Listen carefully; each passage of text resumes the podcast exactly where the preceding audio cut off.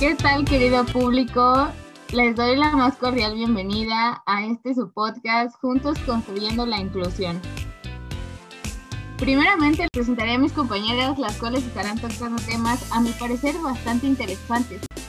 De este lado tenemos a Erlen, que ya había estado con nosotros en el episodio anterior. ¡Uh! Bienvenida. Hola, ¿qué tal? Mucho gusto. Es un placer estar con ustedes una vez más. De otro lado tenemos a Fedra, que también ya la vimos en el programa.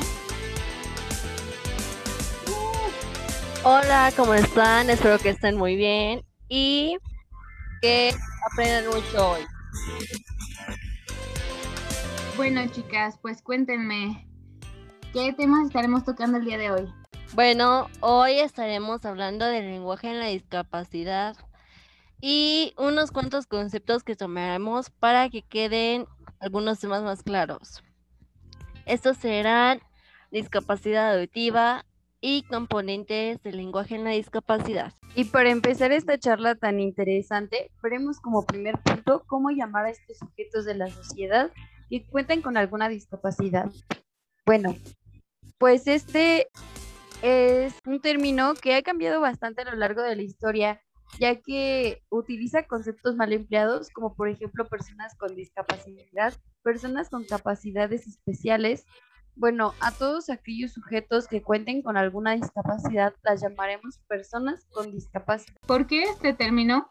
Utilizamos y recomendamos el uso de este término ya que se refiere a personas como sujeto de derechos y discapacidad que reconoce y valora las capacidades e interpreta las necesidades. El lenguaje en la discapacidad. Bueno, como ya sabemos, el lenguaje es la capacidad propia del ser humano para expresar pensamientos y sentimientos por medio de la palabra, o como lo estaremos trabajando el día de hoy, el sistema de signos que utiliza una comunidad para comunicarse oralmente o por escrito, para igualmente expresar pensamientos y sentimientos. Entonces, el lenguaje no solo tiene que ser el hablar, ¿cierto? Claro, y eso debe quedarnos bien claro, ya que la discapacidad, que es en lo que nos adentraremos en un episodio más adelante, veremos que algunas personas no podrán expresarse por medio de, de la lengua oral, sino que utilizarán signos, las manos, tableros de comunicación, entre otras cosas. No, claro que no. Tenemos la discapacidad visual, que en esta encontramos a las personas que no cuentan con el sentido de la vista o que no ven o ven muy poco. Auditiva, las personas que no cuentan con el sentido auditivo, o sea que no escuchan o escuchan poco. La intelectual, que son las personas que se caracterizan por limitaciones significativas tanto en el funcionamiento intelectual. Esto lo podemos definir como algunas limitaciones en el funcionamiento mental, como son las habilidades para aprender, pensar y resolver situaciones o problemas. También limitaciones en el funcionamiento adaptativo o social, que esas son las habilidades de comunicación, autocuidado personal y destrezas sociales. Tenemos también la discapacidad motriz. Esta constituye una alteración de la capacidad de movimiento que afecta en, en distinto nivel las funciones de desplazamiento, manipulación o respiración. Pueden mencionarse las infecciones como son la poliomielitis, los virales, síndrome de Guillain-Barré los reumáticos, accidentes cerebrovasculares y artritis reumatoide, los neurológicos, malformación arteriovenosa en la médula o cerebro, parálisis cerebral y esclerosis. Bueno, ya que nos diste esta información, cada vez se me hace más interesante saber cómo es el lenguaje en todas estas discapacidades. Hablaremos del lenguaje en cada discapacidad en rasgos generales. Empezaremos con la discapacidad intelectual. Las personas con discapacidad intelectual presentan problemas en el lenguaje proporcionados al grado de discapacidad que éstas posean, ya sea leve, moderado, grave o profundo, por el hecho de la fuerte interrelación entre pensamiento y lenguaje.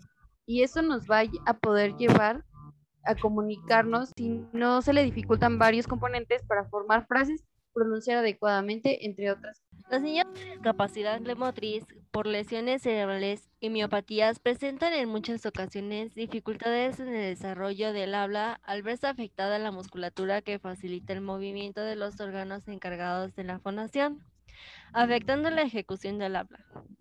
Pero como en la discapacidad intelectual habrá otras herramientas que le ayudarán a comunicarse y expresar sus necesidades. En estas dos discapacidades podemos analizar por lo que nos dicen la importancia del apoyo en su contexto, ya sea familiar, escolar o cualquier otro círculo en donde se desenvuelva. El lenguaje del niño con discapacidad auditiva es aprendido, no adquirido, ya que el niño normoyente aprenderá la lengua de una forma natural, es decir, solo interactuando con adultos e iguales. La adquisición temprana de un sistema de comunicación ya sea a través de la lengua de señas o el lenguaje bimodal, el aprendizaje de la lengua oral con apoyos visuales. El lenguaje de los niños con discapacidad visual registra un retraso significativo durante los primeros años de vida, más por la falta de conocimiento del mundo debido a la ausencia de visión que por motivos de capacidades y habilidades, las cuales se tendrán que trabajar para que el niño tenga un mejor desarrollo y no tenga tantas barreras en la vida diaria. A continuación, les hablaremos de la discapacidad auditiva. Lo que primeramente nos debe quedar muy claro es que nos referimos a las personas con discapacidad auditiva como sordos, no como sordomudos, ya que no es que sean mudos, sino que no emiten sonidos porque no se escuchan.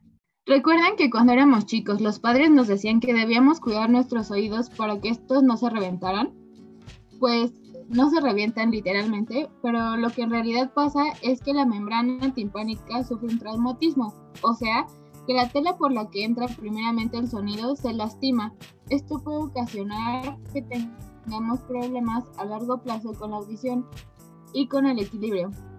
Recordemos que los oídos nos permiten tener un buen equilibrio. También tenemos que saber que tenemos dos fuentes que nos permiten recibir el sonido. Una son las vías aéreas altas, que es cuando el sonido entra por los oídos, y la segunda son las vías aéreas bajas, en donde el sonido entra por los huesos. No perdamos más tiempo y entremos de lleno a este tema que creo que saldremos muy bien informados, como siempre. La discapacidad auditiva es un déficit total o parcial en la percepción del sordo, que se evalúa por el grado de pérdida de la audición en cada oído.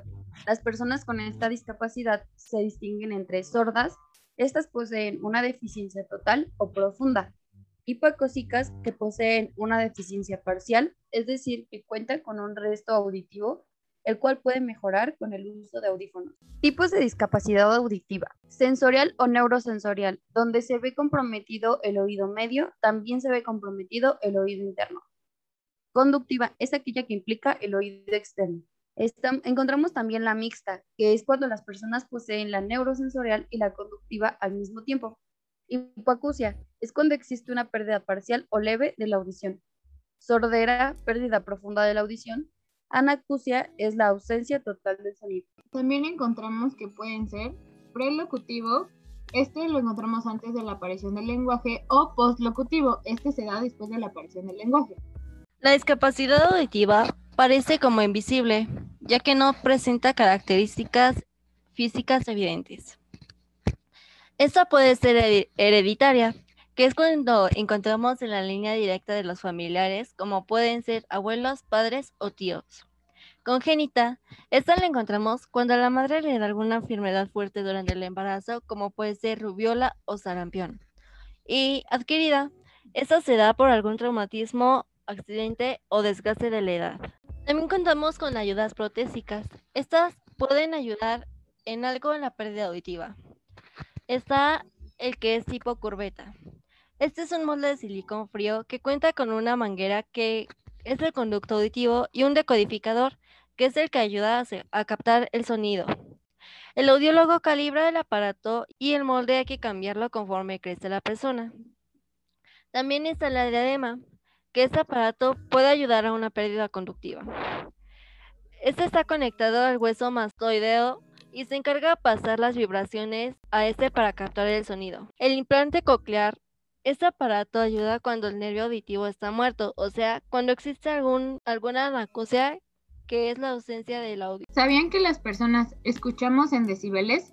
Bueno, según estos decibeles es que podemos saber el nivel de la pérdida auditiva y en un momento se las explicaré. La pérdida profunda va de los 91 decibeles en adelante. Desde la pérdida leve se les puede enseñar lengua de señas.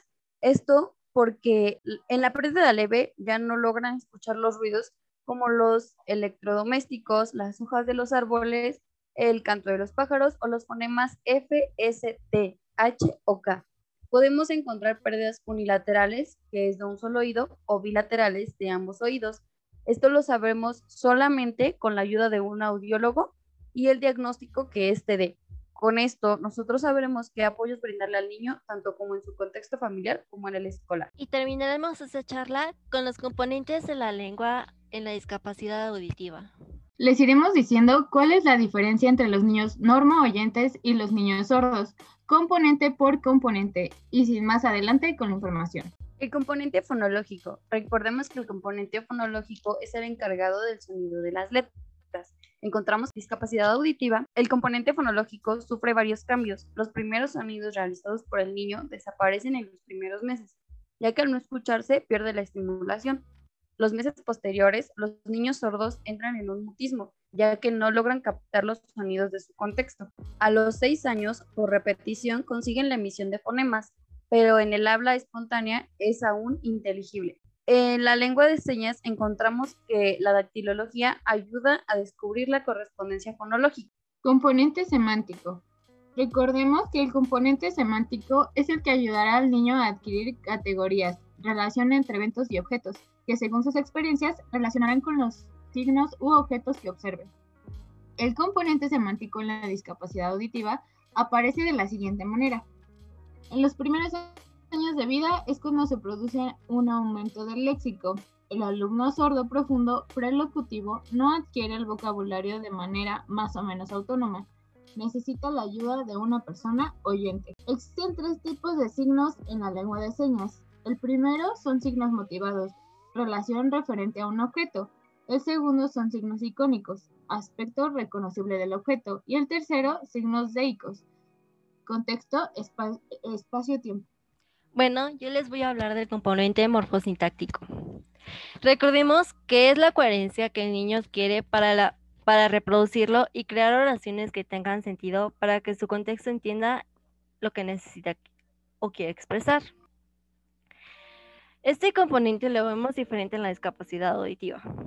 Alrededor del primer año no son capaces de pronunciar frases ni usar el lenguaje telegráfico. Tienen falta de familiaridad con la estructura sintáctica. Tienen uso eh, generalizado de la estructura sujeto, objeto, verbo como causa de una interpretación errónea. Tienen tendencia a no tomar consideración de palabras funcionales. Tienen construcciones sintácticas más complejas, pero mayor número de errores. La estructura sintáctica de la lengua de señas es diferente a la lengua oral. Las inflexiones verbales son direccionales. Los verbos y todas las formas de decirlos. Componente pragmático. Recordemos que la pragmática permite a los niños expresarse de manera adecuada según el lugar en que se encuentre, como la escuela, su familia, personas externas a su familia. En la discapacidad encontramos que los primeros años de vida presentan un desarrollo normalizado en cuanto a la interacción comunicativa. Son poco hábiles para iniciar y desarrollar una conversación pero son capaces de entender perfectamente lo que se dice por medio de la lectura labio-facial. Bueno, pues esto sería todo por el tema de componentes del lenguaje en la discapacidad auditiva. Agradecemos como siempre infinitamente que nos abran sus oídos y nos den unos minutos de su tiempo. Chicas, como siempre, un placer compartir micrófono con ustedes. Muchas gracias por todo. Excelente día.